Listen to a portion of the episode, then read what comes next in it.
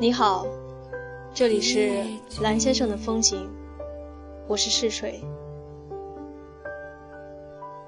在每个夜晚睡前一刻为你读书，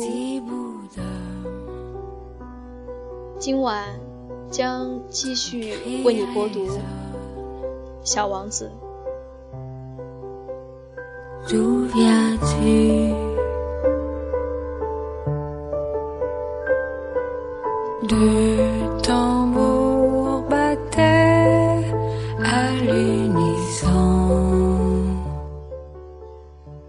第四节我由此知道了另一件很重要的事情。他居住的星球比一座房子大不了多少。这并没让我感到很吃惊。我知道，除了像地球、木星、火星、金星这些取了名字的大星球，还有成千上万的星球，它们有时候非常非常小，用望远镜都不大看得见。天文学家找到其中的一个星球，给它编一个号码，就算名字了。比如说，他把它叫做三二五一号小行星。我有很可靠的理由，足以相信小王子原先住的那个星球，就是 B 六一二号小行星。这颗小行星只有在一九零九年被人用望远镜望见过一次，那人是一个土耳其天文学家。当时，他在一次国际天文学大会上做了长篇论证。可是，就为了他的服装的缘故，谁也不相信他的话。大人呐、就是这样。幸好，有一个土耳其独裁者下令，全国百姓都要穿欧洲的服装，违令者处死。这一下，B 六一二号小行星的名声总算保全了。那个天文学家在一九二零年重新做报告，穿着一套非常得体的西装。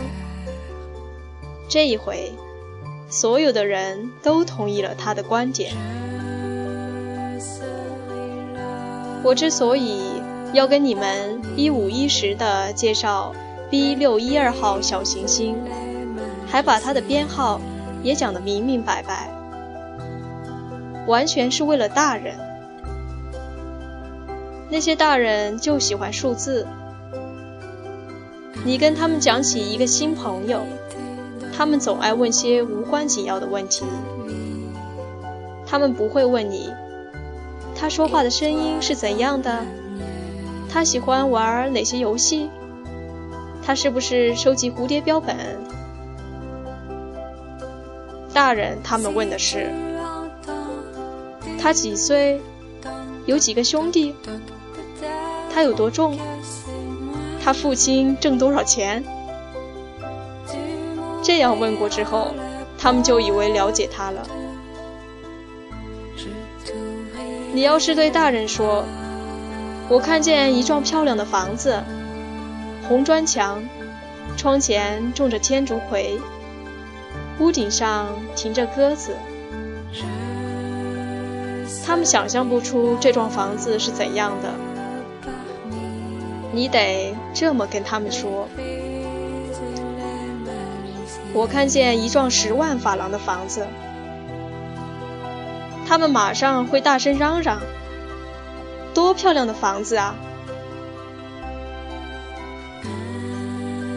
所以，如果你对他们说小王子是存在的，证据就是他那么可爱，他咯咯的笑，他还想要一只绵羊。一个人要想有只绵羊，这就是他存在的证据吗？他们会耸耸肩膀，只当你还是个孩子。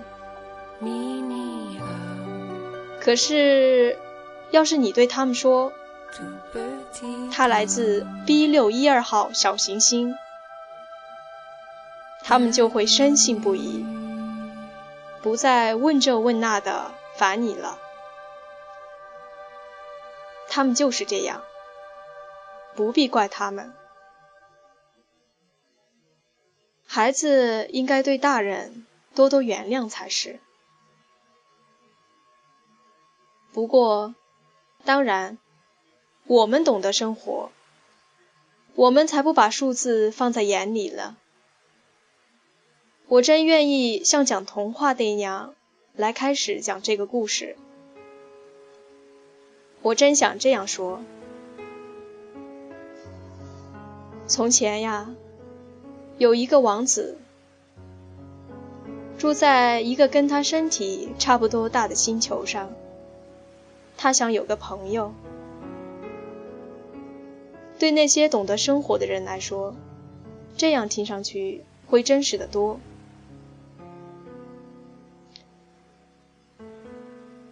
我不想人家轻率的来读我这本书。我讲述这段过往，心情是很难过的。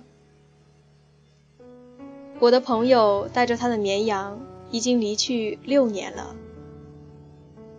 我之所以在这儿细细的描述他，就是为了不要忘记他。忘记朋友是件令人伤心的事情，并不是人人都有过一个朋友的。